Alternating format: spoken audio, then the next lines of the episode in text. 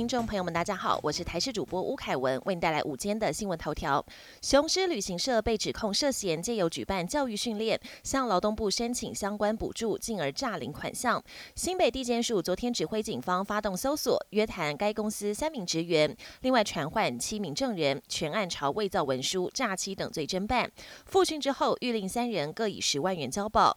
雄狮则回应尊重司法审查过程，一切根据事实了解当中，将全力配合侦查。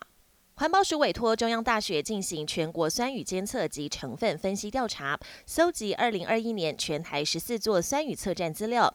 分析发现，全台去年雨水 pH 值平均五点七五，其中新竹 pH 值五点二九，几下蝉联四年榜首的中立，成为全台降雨最酸地区。专家认为，新竹测站地点临近头前溪，易受河川扬尘影响。去年春季降雨较多，扬尘减少，钙离子浓度下降，因此新竹侧站 pH 值低于中立站。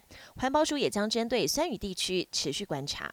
梅雨季首波封面带来雨势。根据水利署统计，从六号早上七点到八号早上七点，两天下来，全台水库降雨效益达到两千五百四十九万吨，其中以中部水库进账最多，南部水库则只有进账大约一百八十一万吨，相当于高雄一天的用水所需。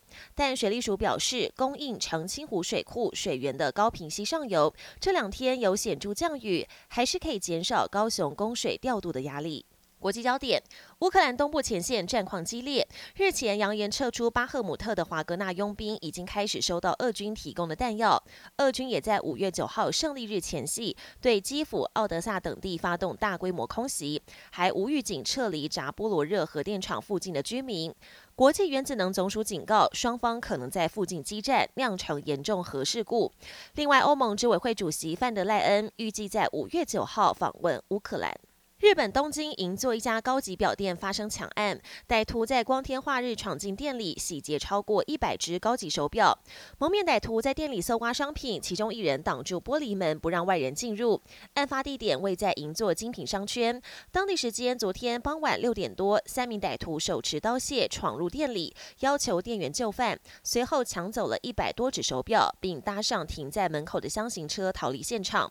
根据了解，被抢走的手表总价值超过。一亿日元，相当于台币两千两百二十多万。警方动作也很快，当晚就巡线逮捕到四名嫌犯，目前正在讯问中。美国驻中国大使伯恩斯八号会见中国外交部长秦刚，双方都同意有必要稳定两国关系。秦刚表示，在一连串错误言行导致美中关系降至冰点后，稳定两国关系势在必行。秦刚强调，美方必须纠正处理台湾问题的方式，并停止将一中原则空洞化。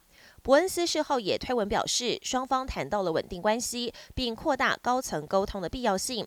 美国国务院副发言人也被问到有关问题，他表示，伯恩斯私下有提到，美国基于台湾关系法的一中政策维持不变，并透露国务卿布林肯希望在条件允许的情况下访问中国。本节新闻由台视新闻制作，感谢您的收听。更多内容请锁定台视各界新闻与台视新闻 YouTube 频道。